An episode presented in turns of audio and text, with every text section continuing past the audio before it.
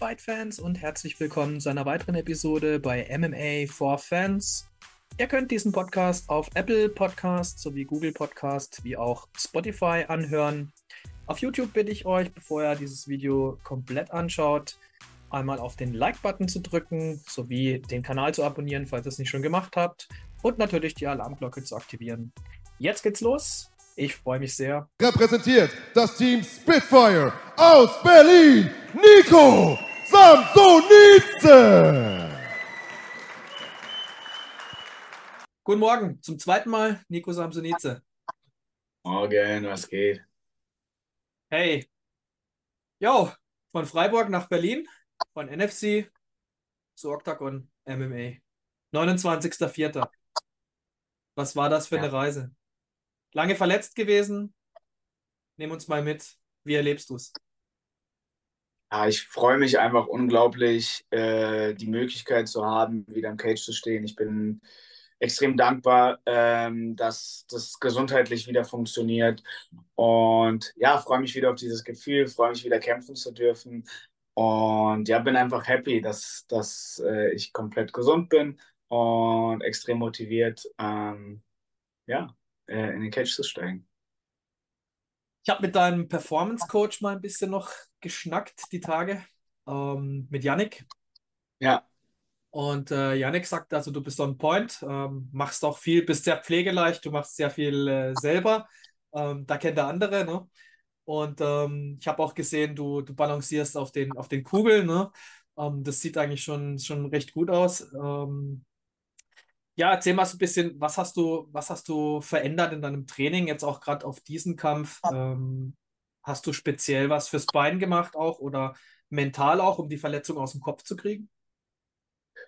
Ich glaube, so dieser mentale Prozess, äh, was das Bein angeht, das habe ich sehr viel, da habe ich mich sehr viel davor mit auseinandergesetzt. Das war jetzt in der spezifischen Vorbereitung gar nicht mehr so ein Thema, was ja eigentlich gut ist, weil es gar nicht mehr irgendwie groß in meinem Kopf war. Ähm, natürlich halt äh, spezifische Übungen oder Balanceübungen, die ich aber eigentlich sowieso immer mit drin hatte. Ähm, was jetzt in der Vorbereitung nochmal ein bisschen anders war, dass ich halt davor, also jetzt nicht in der letzten Vorbereitung in den letzten Wochen, aber im Februar äh, noch in den USA gewesen bin. Ähm, das war für mich auch nochmal irgendwie eine sehr, sehr gute Reise, ähm, dort in den USA zu trainieren, mit der guten Jungs zu trainieren. Und genau, ansonsten, ähm, ja, halt habe ich mein, mein Programm durchgezogen, äh, viel fleißig trainiert, äh, bin topfit und ja, freue mich extrem. Okay, USA-Reise hatten wir, glaube ich, bei deinem letzten, äh, bei deinem letzten Besuch bei mir im Podcast schon ange, angerissen. Äh, Killcliff warst du, ne? Genau, ja, ich war Killcliff äh, in Miami äh, Mhm. bei Henry Hooft und es war eine extrem gute Erfahrung. Es ist einfach ein krasser Vibe, wenn da 40 Athleten auf der Matte sind, die richtig Bock haben, die es wirklich ernst meinen. Ähm, ja, es ist einfach ein krasser Spirit und dann ähm, ja, lässt man sich da mitziehen oder es motiviert einen extrem. Und es ist natürlich auch ein gutes Check-up, gute, ein gutes Gefühl zu sehen, okay, wo steht man, wie läuft es? Und ja. Kurzer Abstecher. Äh, mich würde interessieren, der Qualitätslevel, sage ich jetzt mal, gerade du, wenn du jetzt dich vorbereitest auf den Kampf, ähm, sparringsmäßig, merkst du da einen, einen himmelweiten Unterschied, wenn du jetzt in Deutschland äh, in verschiedenen Gym trainierst und da drüben? Mm, Also so mein, mein Gefühl da war wirklich, die Masse macht es eher aus. Also, dass da so viele Leute sind, wie ich schon gesagt habe, 40 Leute auf der Matte, die halt wirklich professionell den Sport machen. Das heißt, Mhm. äh, durchschnittlich ist das Niveau äh, natürlich höher, weil oft hast du in Deutschland, zumindest in den meisten Gyms, ein, zwei, drei, vier Leute, die halt wirklich äh, da hinterher sind und da wirklich intensiv trainieren und auf einem sehr guten Niveau sind. Aber ähm, das sind dann halt meistens die paar. Und da ist wirklich halt die Halle komplett voll. Und auf der anderen Seite, ähm, natürlich gibt es dann immer wieder ein paar, die extrem krass in di- diversen Sachen sind, so, aber es sind alles, alles Menschen, so, äh, die kochen alle Mhm. mit Wasser und das ist natürlich auch gut zu sehen für einen selber als Kämpfer, wenn man dann in die USA geht und denkt vielleicht am Anfang, ah, kann ich mit denen mithalten oder wie wird es und so und dann merkt, ey, das funktioniert ja eigentlich ganz gut. So, das ist natürlich auch ein Faktor, der einem irgendwie Selbstvertrauen gibt oder der einen bestätigt in dem, was man macht. Hm, schön. Ja, ich glaube, das Killcliff, das ist, äh, das ist recht, äh, recht voll. Ich glaube, Max Holzer äh, war ja auch drüben. Ich weiß nicht, ob ihr euch da getroffen habt.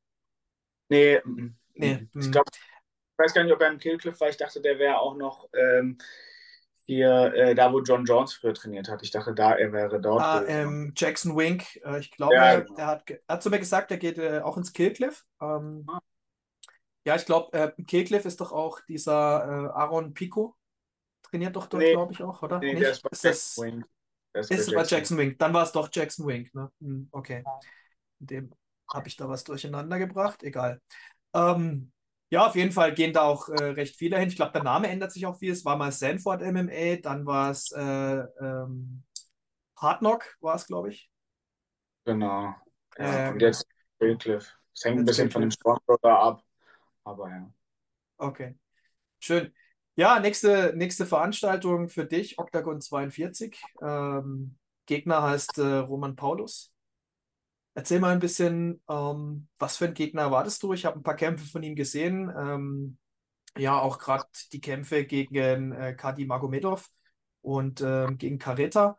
Ähm, ich habe so ein bisschen, äh, was mir so aufgefallen ist, ist die Takedown-Defense, wo er sehr stark ist und ist natürlich auch ein guter Striker. Ich glaube, man hat so, man kann sagen, er ist so ein recht guter Allrounder, ne? Würdest du da zustimmen?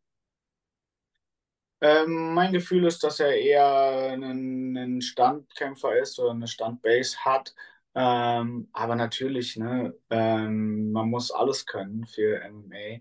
Ähm, ich würde trotzdem sagen, dass das seine, seine Stärke ist. Äh, ja, genau. Nee, ich habe mir, wie du gesagt hast, auch natürlich die Kämpfe angeguckt. Wir haben unseren Gameplan gemacht. Ähm, und ist ein guter, guter Junge, ist jung, hat viel Erfahrung, hat Feuer, hat Bock. Das heißt, ich glaube, es wird ein, ein guter Fight werden. So, äh, Auf jeden. Fall, auf jeden Fall. Ich glaube, er hat auch, ähm, hat auch recht viel Octagon-Erfahrung. Er hat schon ein paar Mal gekämpft, ne, bei Octagon. Für dich Er ist das irgendwie bei jetzt. dieser Octagon Series oder so, dieses Series Challenger-Ding hat er, glaube ich, gewonnen. Mhm, Ähm, genau. Giltet ja in, ähm, in äh, also das als das Talent da, ne? Ähm, ja.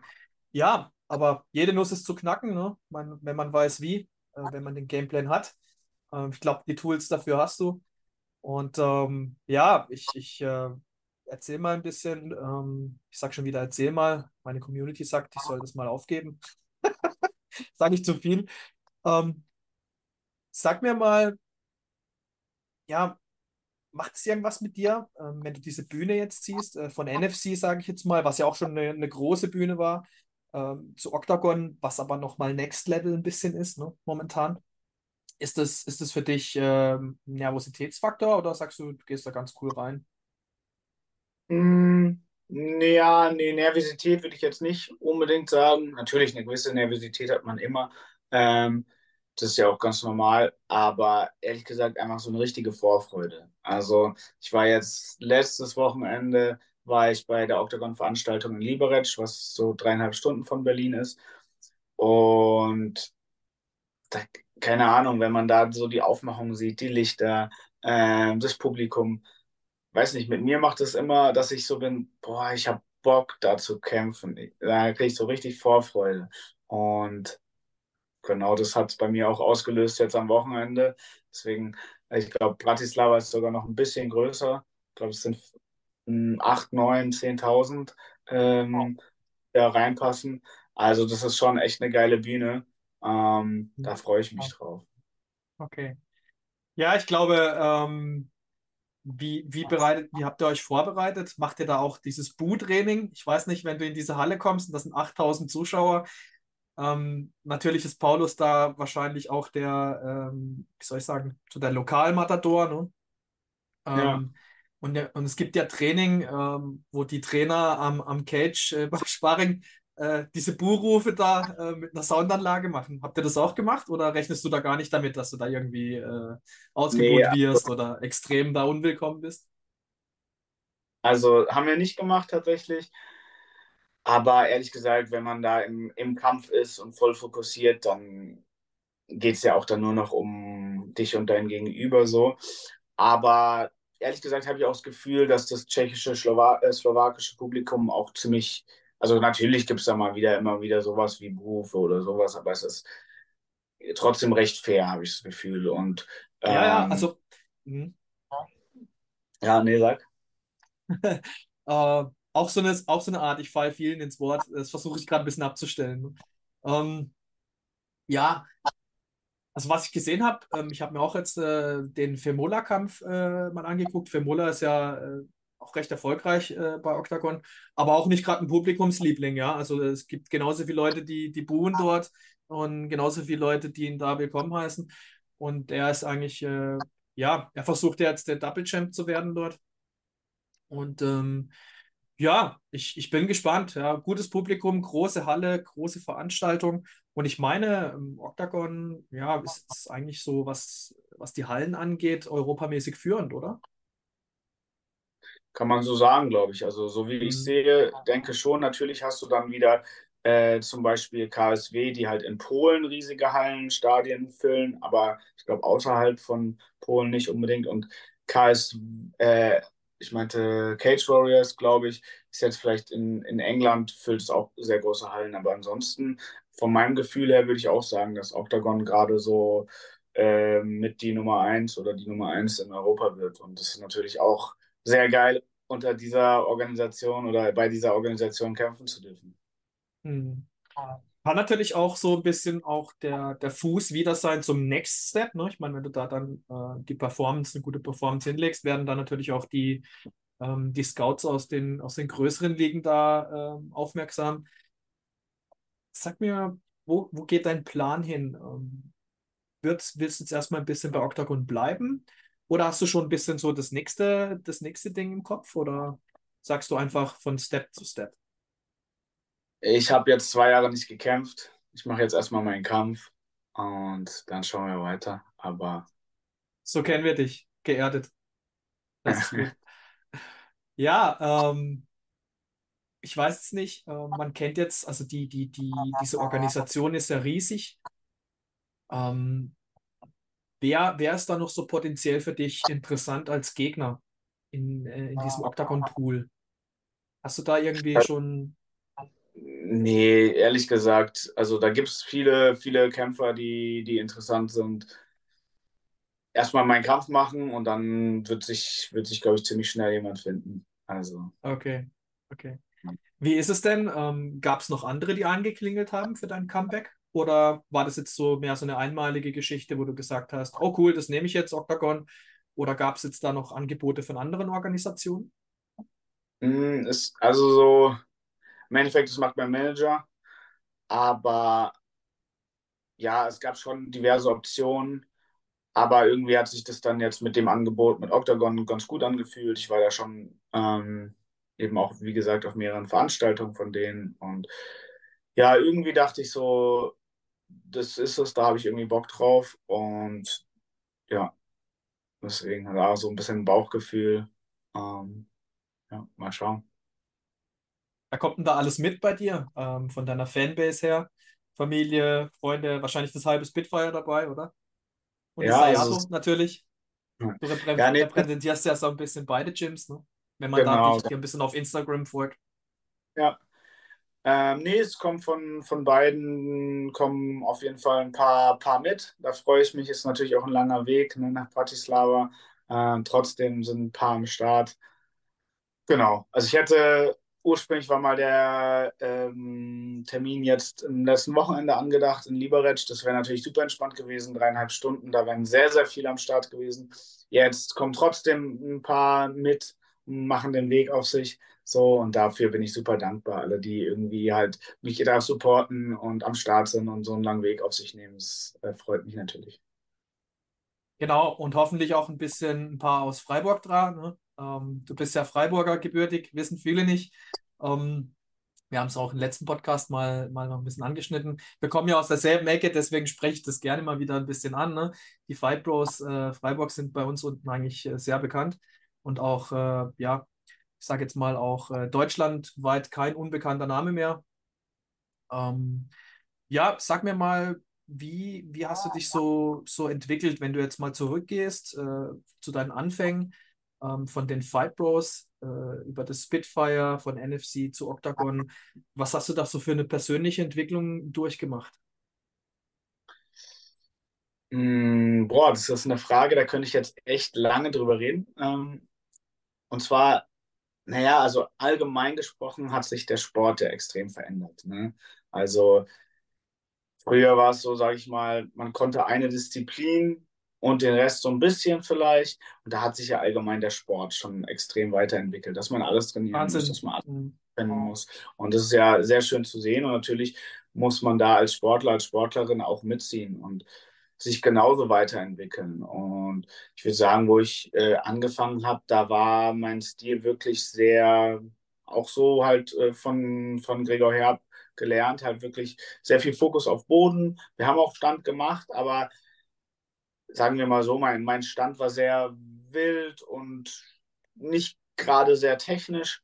Und in den letzten Jahren habe ich halt auch äh, besonders mit äh, Amir Taremisat, äh, auch meinem Coach, äh, sehr, sehr viel, ja, sehr viel an meinem Stand, an meinem Boxen gearbeitet, ähm, viel an meinem Ringen. Äh, allein dieser Sport ist auch so komplex geworden, man lernt einfach nie aus. Also da sind so viele Aspekte, die man immer, immer weiter lernen kann, die, ja, also weiß nicht, über, über die Jahre natürlich irgendwie immer versucht, äh, weiterzulernen und auch immer so nicht dieses, dieses Gefühl zu bekommen, ja, ich kann jetzt das oder ich kann jetzt das, weil im Endeffekt kann man nie, also ist man nie perfekt, egal in was oder äh, ist, hat man da nie ausgelernt. So, ich glaube, das ist ganz wichtig bei dem Sport, dass man immer ähm, mit offenen Ohren auf die Matte geht und versucht irgendwie möglichst viel aufzusaugen und auch sich Tipps von egal wem irgendwie anzuhören. Und dann kann man immer noch entscheiden, ob das irgendwie für einen funktioniert oder nicht. Und das und natürlich, glaube ich, auch jetzt so in den letzten zwei Jahren, wo ich äh, verletzt war, ähm, auch viel auf, auf theoretischer Ebene, wenn man dann mal irgendwie am Mattenrand war oder irgendwie selber gecoacht hat. Das bringt einen, glaube ich, auch nochmal weiter, weil man eine andere Perspektive drauf hat, weil man nochmal anders lernt.